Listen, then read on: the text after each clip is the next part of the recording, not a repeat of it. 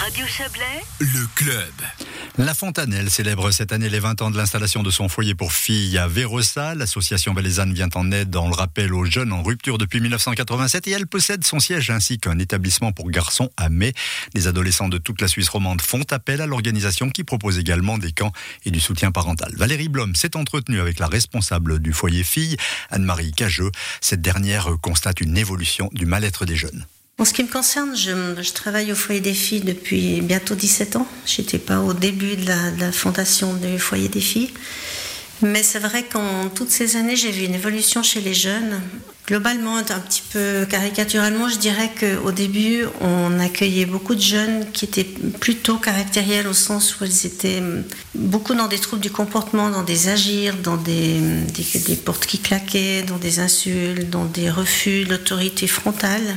Et au fil des années, il me semble qu'on observe aussi ça dans la société. J'ai l'impression que les jeunes ont, progressivement évolué vers des, une évolution psychologique où on sent plus de fragilité, parfois psychiatrique, mais les jeunes, j'ai l'impression aujourd'hui, sont plus dans la fuite et dans l'évitement que dans la confrontation. Alors bien sûr, il reste un certain nombre de jeunes qui sont euh, plus dans la confrontation à l'autorité directe, mais globalement, il semble qu'on accueille de plus en plus de jeunes qui ont des fragilités psychiques. C'est difficile d'être un adolescent ou une adolescente justement euh, aujourd'hui. Est-ce que c'est plus difficile qu'il y a, qu'il y a 17 ans? Alors, De toute façon, on sait que l'adolescence est une période de grand bouleversement à tous les niveaux, que ce soit sur le plan physique, hormonal, que sur le plan de l'identité, que sur le plan de la recherche de qui on est.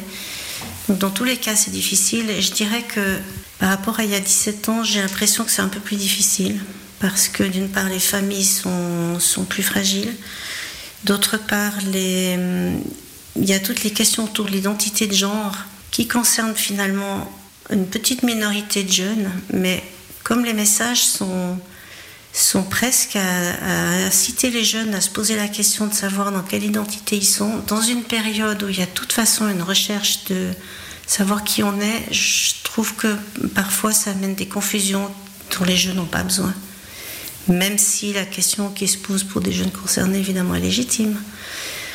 À part ça, il y a évidemment toute la question des réseaux sociaux, où euh, on, mesure peut-être pas en tant qu'adulte la pression que les réseaux sociaux mettent sur ces jeunes.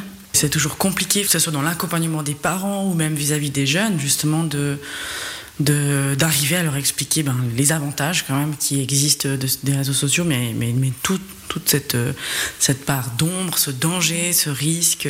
Oui, c'est pas simple. On a des parents qui, certains parents ont probablement bataillé, mais ils ont fini par lâcher prise. Ils n'arrivaient pas à, contrôler le, comportement de leurs jeunes dans ce domaine. On a d'autres parents qui arrivent encore à, à, poser des règles et à les faire respecter, du genre à partir de 10 heures, le Natel est déposé au salon. C'est pas la majorité, mais il y en a quand même qui arrivent à faire ça. En revanche, ce que j'aimerais relever, c'est que il y a 3-4 ans, même pas tellement plus, quand on a annoncé aux jeunes qu'à la Fontanelle, il n'y a pas Internet, il n'y a pas de Natel, pour certains, c'était juste inenvisageable de venir. Et pour la totalité des autres, c'était très compliqué, même si finalement, ils venaient quand même euh, en foyer. Mais récemment, j'ai observé qu'il y a plusieurs jeunes, lorsque je leur annonce cette, euh, cette partie du règlement, de plus en plus de jeunes lèvent, haussent les épaules, puis disent Bon, de toute façon, euh, mon atelier est cassé, ou de toute façon, j'ai plus d'abonnement. Il y a une sorte de, mouvement vers un détachement par rapport à ces réseaux sociaux, et je me réjouis de cette, de cette évolution qui ne concerne pas tous les jeunes, bien sûr, mais un certain nombre, et le nombre grossit au fil des années. Est-ce que c'est parfois compliqué pour les parents pour savoir comment euh, accompagner leur enfant en, crise d'adolescence euh L'autre observation qu'on peut faire sur l'évolution des, jeunes de la nouvelle génération, comme parfois on les appelle, c'est qu'ils ont développé une intelligence relationnelle que n'avaient pas les jeunes d'il y a, ou en tout cas moins les jeunes d'il y a 15 ans. C'est des enfants qui qu'on a beaucoup écoutés, euh, qui on a beaucoup demandé leur avis, qui aiment dans une tentative légitime hein, des parents de vouloir leur bonheur, si on veut bien. Et donc, c'est des enfants qui ont appris comment répondre aux adultes pour obtenir ce qu'ils veulent, en gros, hein, un peu schématiquement dit. Et c'est des enfants qui vivent aussi dans une société où euh, on, veut, on, tend vers le zéro risque. On ne veut pas qu'on puisse nous accuser d'avoir pas pris soin d'un jeune ou d'avoir pas. On empêcher que quelque chose de grave n'arrive.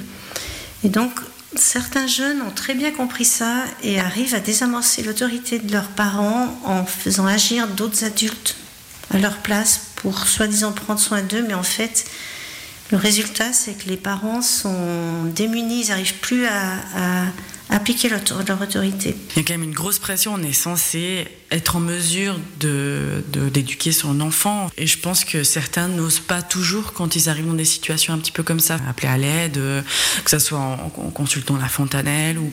C'est sûr, hein. on a de plus en plus de parents qui entendent parler de l'offre qu'on a de soutien à la parentalité, qui nous appellent sans demande de placement des jeunes, qui demandent comment on pourrait les aider. Mais c'est vrai qu'en général, quand ils nous appellent, la situation est déjà très dégradée.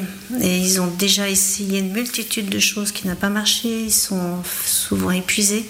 On est vu un peu comme un dernier recours. Et ce que j'aimerais donner comme message aux parents, c'est que s'ils voient qu'ils sont en train de perdre la main sur la situation, que plus vite ils demandent de l'aide, moins les dégâts auront été grands et, plus vite la situation pourra se, résoudre.